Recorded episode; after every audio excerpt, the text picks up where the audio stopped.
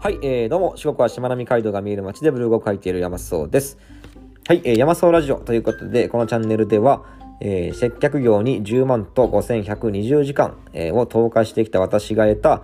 えー、社会をですね、少しでも楽に生き抜くための知識や考え方、えー、こういったものを発信するという趣旨でお送りさせていただいております。